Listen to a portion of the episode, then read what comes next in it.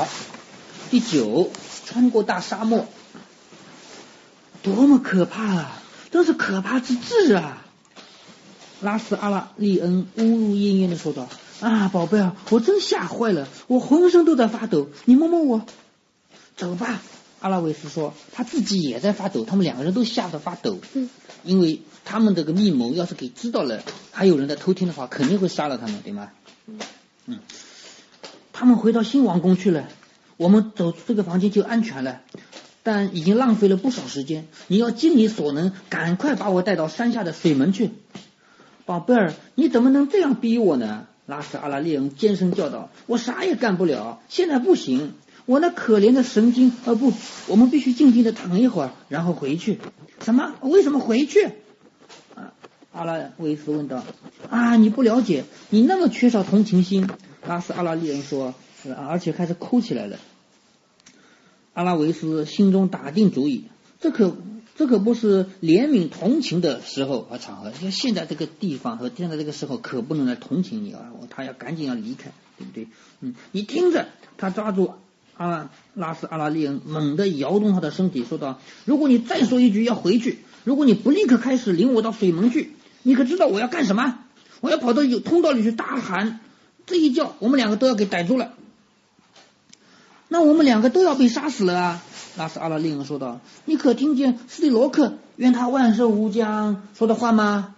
他们国家的人一提到斯蒂罗克就要说愿他万寿无疆，听见。”与其嫁给阿霍斯塔，我宁可早点被杀死。啊，你是个冷酷无情的，拉斯阿拉利恩说道。已经落到了，我竟落到了这种处境。他说我怎么会落到这种处境？你这个人真无情啊！你你宁愿出去大叫大喊，让我们两个人都杀死。你这个他他觉得阿拉维斯是冷酷的，其实阿拉维斯呢是要急着逃出去。是不是吓唬阿嗯拉斯阿拉利恩？嗯，我觉得也是吓唬他的。但最后他还是不得不向阿拉维斯屈服了。他带路走下他们刚才走下去的石级，就是台阶，走下去石级，沿着另一条通道走去，终于走到了空旷的地方。现在他们是在御花园里了。花园的一层层台地依篱而下，直达城墙，一直到达城墙那里。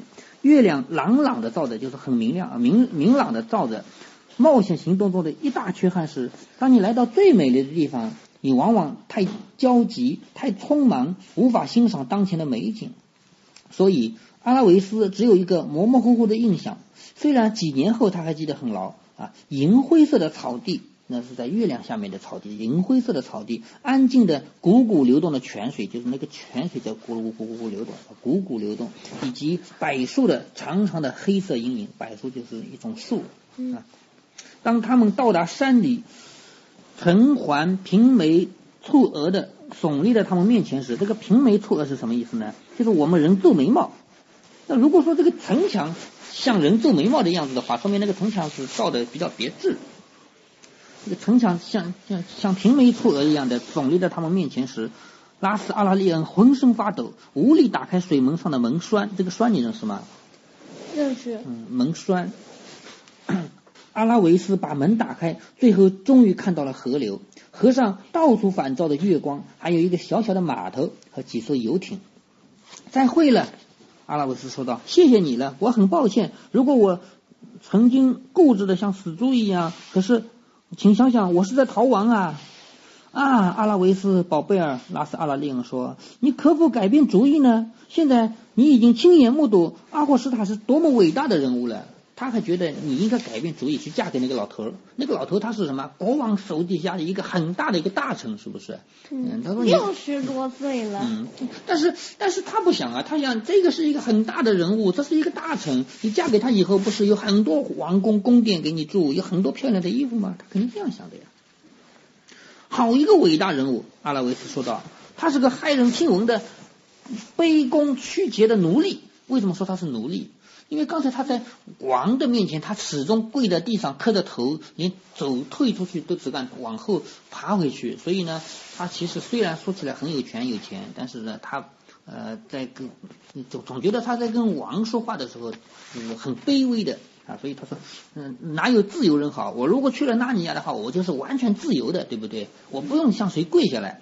所以他呢，跟拉斯阿拉利恩不一样，他觉得这个大臣是一个，呃，一个卑躬屈膝的奴隶。人家踢他的屁股时，他还拍马屁。然后那个王子不是踢他的屁股的嘛？嗯。啊，还把这件事正常的心理怂恿可怕的斯蒂罗克设计害死他的儿子。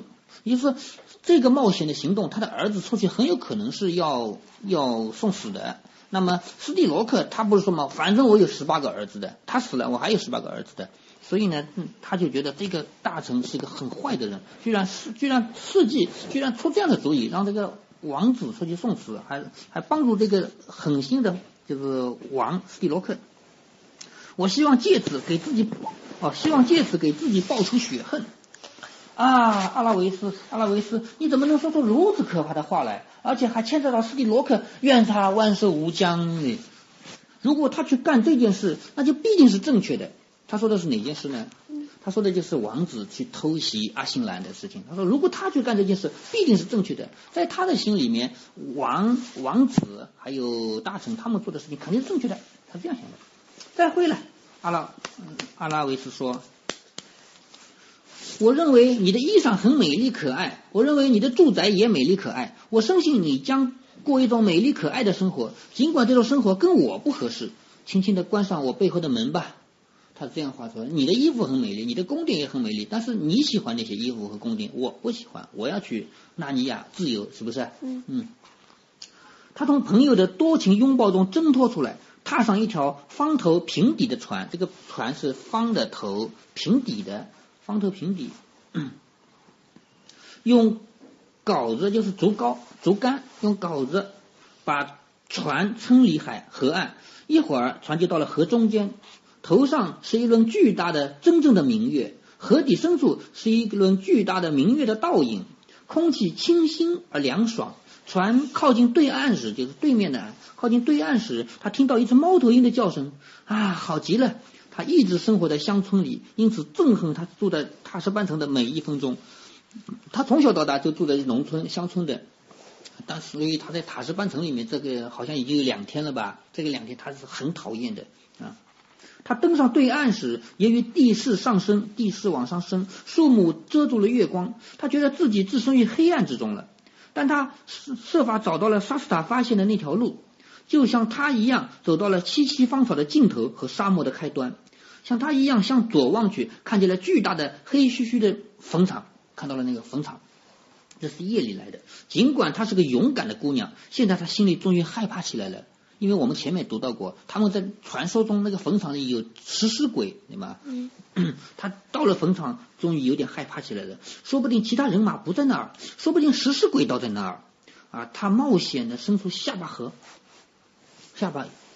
冒险的伸出下巴和舌头也伸出来一点点，然后笔直的向坟场走过去。他还是勇敢的走过去了。但他还没有走到坟场，就看到了波里、赫温还有那个侍从，就是那个牵着两匹马过来的人。一开始，一开始沙斯塔不敢不敢见他，以为是一个什么什么军人抓了他的马，是吧？嗯。现在我们知道了，这个马是他派出来的，是拉呃叫阿拉利文啊，上叫什么利？拉斯阿拉利恩。嗯，对，拉斯阿拉利恩，嗯，拉斯阿拉利恩派出来的高级奴隶，嗯，他现在看到了这两匹马，还有那个侍从，现在你可以回到你主人那儿去了。阿拉维斯说，他完全忘了应该在第二天打开城门前啊，打开城门后他才能回去的，因为他正常的回去是要等城门打开的。他说，你可以回你的主人那去了，这是给你酬劳，酬劳就是赏钱啊，肯他肯定是给了一些钱给这个人。听到命令就遵命照办，看来这个国家的人都是这样的，下面的人跟主人说话都是这样的。听到命令就遵命照办。侍从说道：“立刻以相当快的速度向塔什巴城跑去，无需告诉他赶紧回去。他已经对食尸鬼想的很多了。他为什么赶快跑呢？他也怕这个坟墓里有食尸鬼啊。”接下来的几秒钟，阿拉维斯便忙于吻赫温和布利的鼻子，就是两匹马，拍拍他的脖子，倒像他们是普通的马儿似的。沙斯塔来了，感谢狮王。布里说道：“布里就是那个熊的嘛啊。”嗯，这个还用说吗？哦，我以为你忘了呢。阿拉维斯向周围打量，一点儿不错。沙斯塔看见侍从走了，立刻从他躲藏的地方出来了。哦，原来沙斯塔一直没有敢出来，一直躲在那儿看着他们三个。等到等到这个人走了以后，沙斯塔才从躲的地方出来了。注意啦，阿拉维斯说道，片刻时间也不能丧失。他匆匆忙忙讲了，呃，拉布达什的促成阴谋。拉布达什就是王子，他匆匆忙忙讲了这个拉布达什的阴谋，肯定要从这里出发去刺刺杀阿星兰。他们走的也许也是这条路啊！奸诈的狗东西！布里挥动的鬃毛，瞪着四蹄，四个角就四蹄，说着，在和平的时候进攻，连个挑战书也不送。不过我们会把他的叶脉拌上油的，我们会赶在他前面到达那儿的。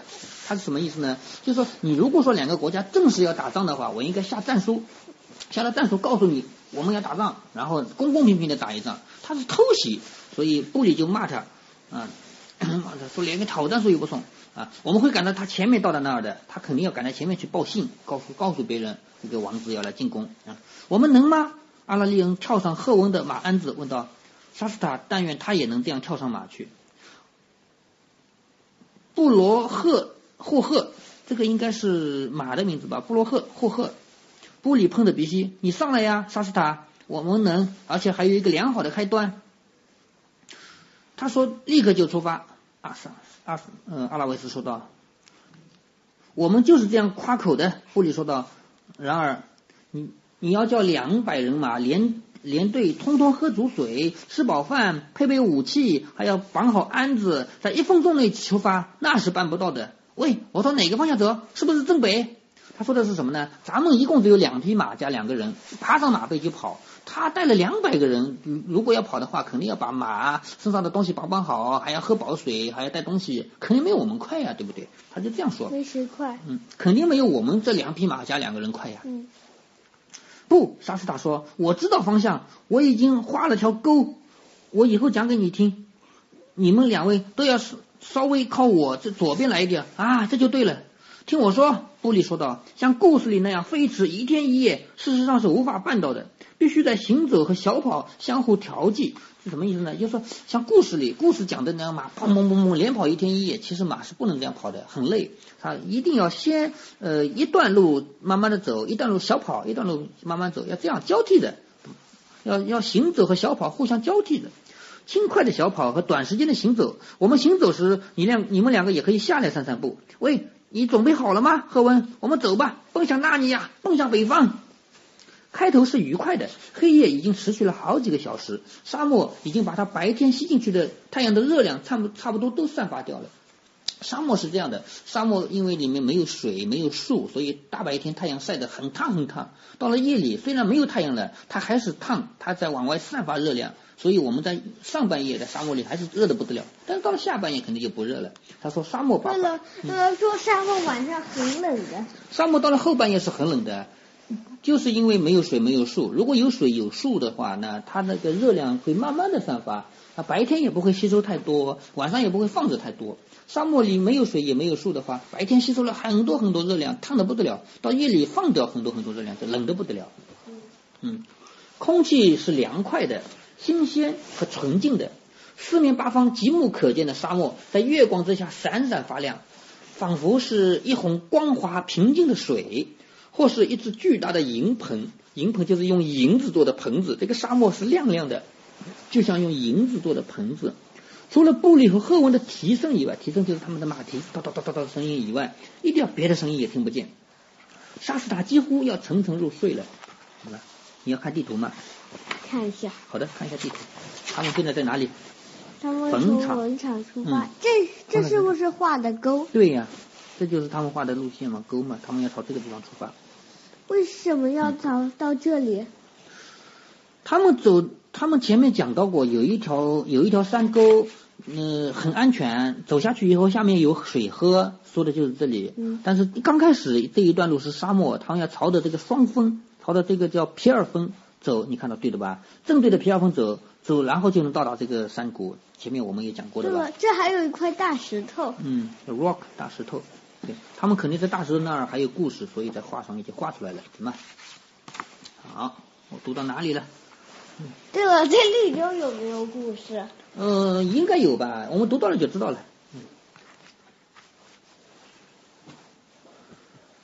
沙沙斯塔几乎要沉沉入睡了。若不是他不得不而时而趴下马来散步的话，也就是走一，他刚才说跑一段要走一段的，也就是每跑一段他就要下来散散步，要不然的话他他可能都要睡着了。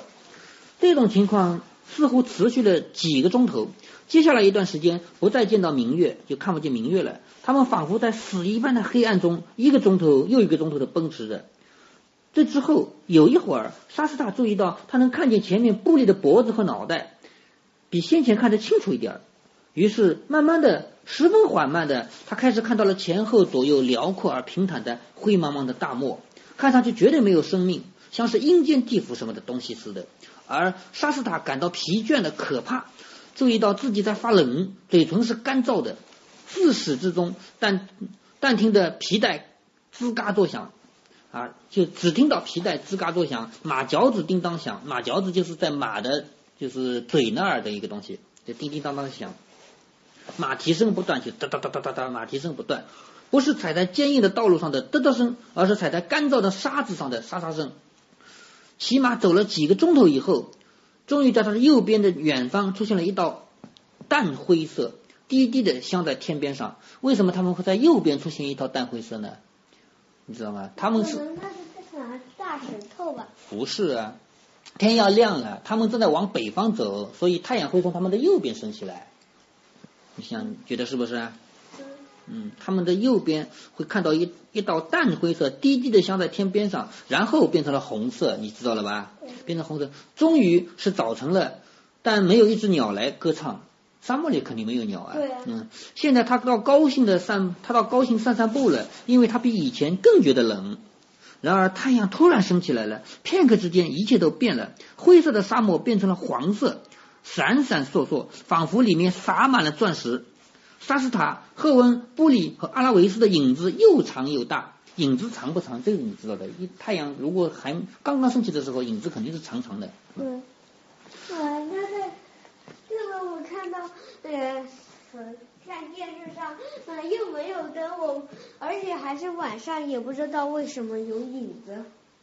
电视里啊，嗯电视里他们拍电视的时候是有灯光的，只不过你怎么不拍不拍进来？要是一点灯光都没有，那个电视都拍不到，是不是啊？不是，那是动画片上的。动画片啊，对，哦，下次哪个动画片你放给我看看？哪个动画片？那是电视上的，又不能保证。哦，那我们以后有机会再看一下。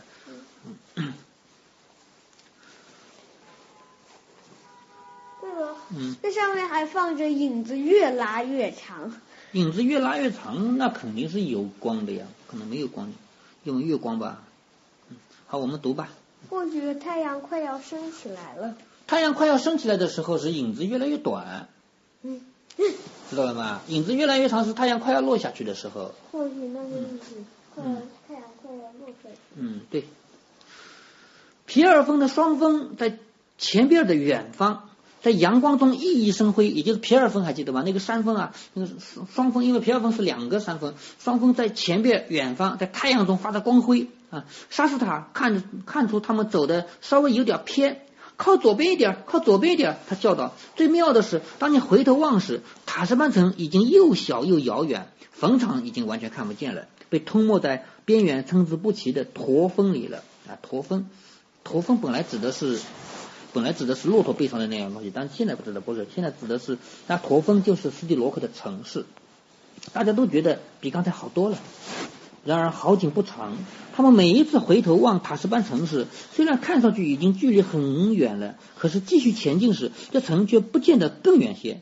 这个肯定是这样的。当这个城我们看起来已经很远的时候，你你走几步再看看，也肯定也没有变远一点，对不对？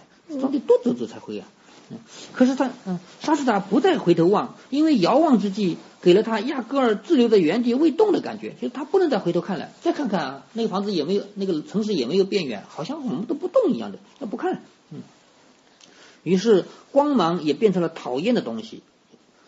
沙漠炫目的反光使他眼睛发痛，也就是沙漠里反照的太阳光亮的眼睛发痛。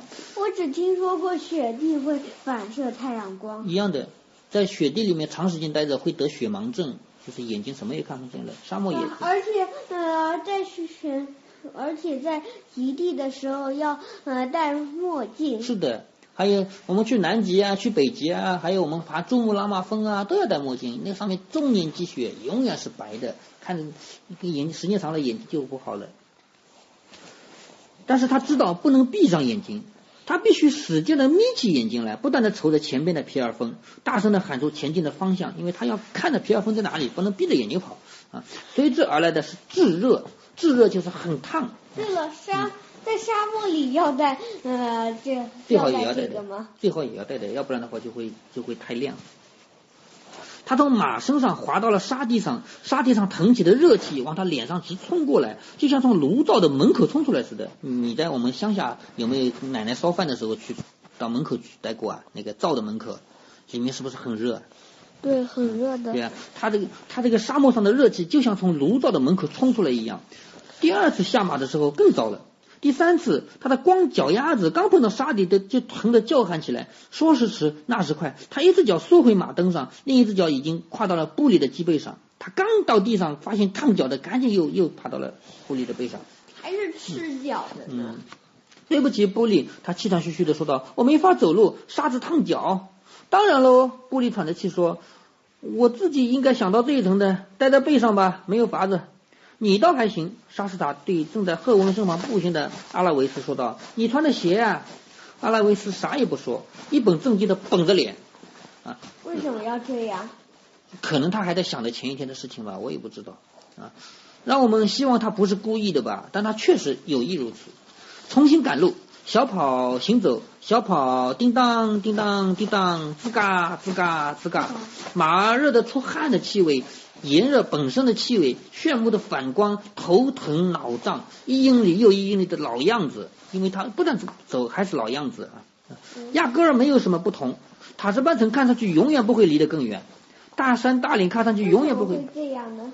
本来就是，你比如说我们现在离开这个地方，我走十步路看看，嗯，有十步了；我走两二十步路一看，嗯，有二十步远了；我再走三十步路一看，有三十步远了。但是等你走一千步的时候。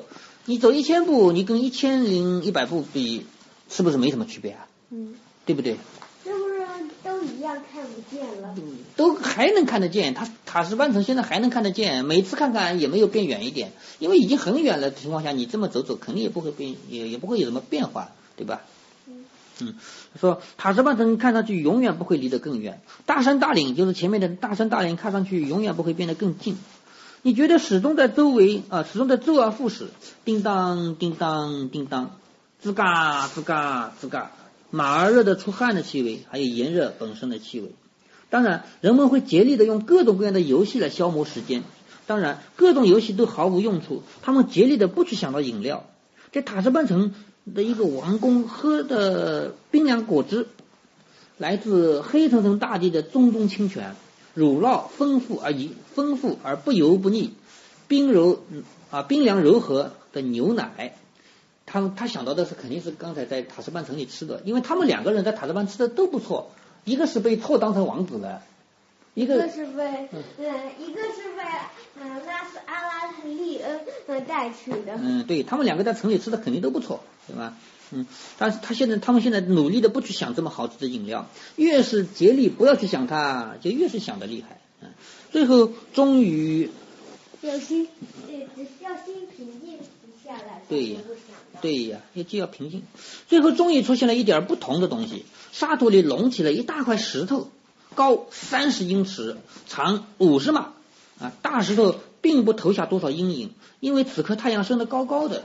就是太阳升得很高的情况下，大石头是没有影子的，是不是？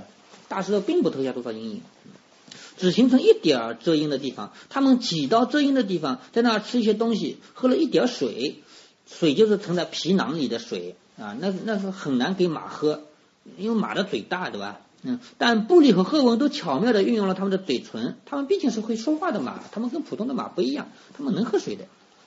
你干嘛？看大地图吗？我来看看他们走了多少，根据那块大石头。到这里了。都已经到这里了。嗯，看来看来还有三分之一的路就能到。三分之一，我来算算，应该是四分之一。嗯，对，还有四分之一。嗯，还有四分之一的路就可以到达山谷了。已经走了四分之三了对呀，谁也没能够吃够喝够，在沙漠里肯定不能够吃够喝够，因为带的东西不多嘛。谁也不说话，马儿浑身都是斑斑点点的汗渍，呼吸的声音很大，孩子们的脸色苍白。休息短短一会儿，又要重新赶路了。同样的声音，同样的气味，同样炫目的反光。终于，影子开始落到了他们的右边了。反影子为什么会在右边？也许太阳已经到了西边了，他们往北走的。这个时候已经是下午了，离落山还远着呢。但是已经是下午了。越来越长，也就是影子在他们的右边越来越长。慢慢的，慢慢的，太阳太阳又是往西边。距影子就会越长，仿佛要升到世界的尽头。这个时候呢，就太阳要落山了，是不是？太阳十分缓慢的挨近西边的地平线。现在太阳终于落山了，感谢老天爷，残酷的光反射光消失了。尽管从沙漠里腾起来的热气仍然咄咄逼人，四对眼睛都在紧迫的张望着山谷中山谷中的踪影。萨罗帕德和杜鸦都提到过山谷，就是萨罗帕德和杜鸦还记得吗？就是前面他们呃苏珊、苏珊和埃德蒙他们在讨论的时候，萨罗帕德是一个矮人，杜鸦是一只鸟。萨罗帕德和杜鸦都提到过这个山谷，他们已经来到看到这个山谷的踪影了。然而一英里一英里的路过去了，依然只看到一片平沙。如今白昼肯定是完全结束了，白昼就是白天。白天肯定是完全结束了，大部分的星星也出来了，马儿仍旧得得前行，哒哒哒哒这样走。孩子们在马鞍上起伏不定，又渴又累，苦极了。月亮还没有升上来，沙斯塔用嘴里干到极，用嘴里干到极点的那种奇怪的粗糙的声音喊道：“前面就到了，现在可错不了了。前面稍稍偏右，终于出现了一个斜坡。”一个依立而下的斜坡，两边都是石块垒成的小丘，小是小小的山叫小丘，用石块垒起来的。马儿累得话也说不出来，只得摇摇晃晃的向前跑去。一两分钟以后，他们进入了爱谷，就是山谷。一开头，在爱谷里要比空旷的沙漠上更不舒服，因为夹在石墙之间，闷热的气也透不过来，而且月光也少了。斜坡峻急的向下延伸，两边的岩石高耸成峭壁，两边的岩石就像就像那个墙壁一样。对了，又没讲到绿洲，为什么要画绿洲？对了，我突然想起，原来有人提到绿洲。对呀，有人提到过绿洲的，所以也要画出来。接着，他们开始遇见植物了，仙人掌那样的植物啊。以及会扎痛手指的粗糙的野草，有植物说明这个地方肯定是要有水了。不久，马蹄不再踏在沙上，而是踏在鹅卵石上了。在山谷中的每一个转弯处，拐弯可多了，迫不及待的寻找着水。马儿几乎到了精疲力尽的地步，赫温脚步蹒跚，脚步蹒跚就是走路摇摇摇摇摆摆，啊，也就是很没有力气，摇摇晃晃。脚步蹒跚，气喘吁吁，落在布里的后面。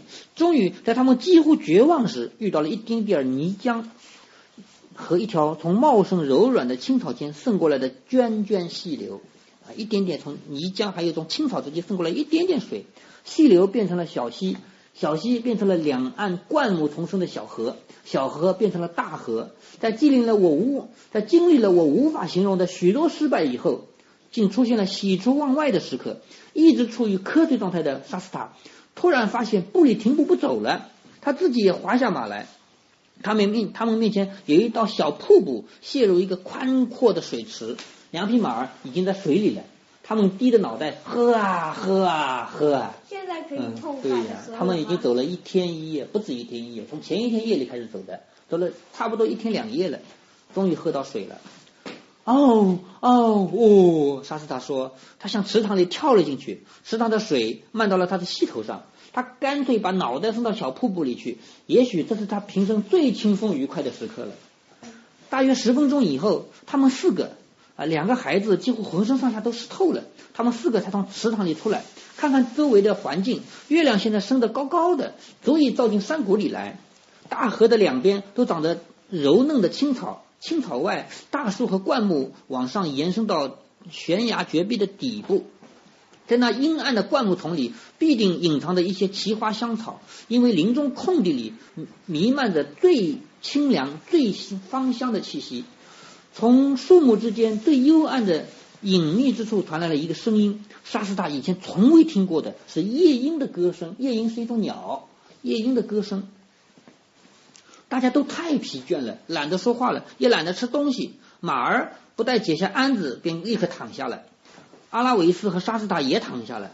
大约十分钟后，谨慎小心的赫温说道：“可是我们必须要睡觉啊，必须不要睡觉才好。我们要赶在拉布达什前面。”他说的很对，我们不能睡觉啊，我们要赶在拉布达什前面，不然的话他去偷袭阿星兰，是不是？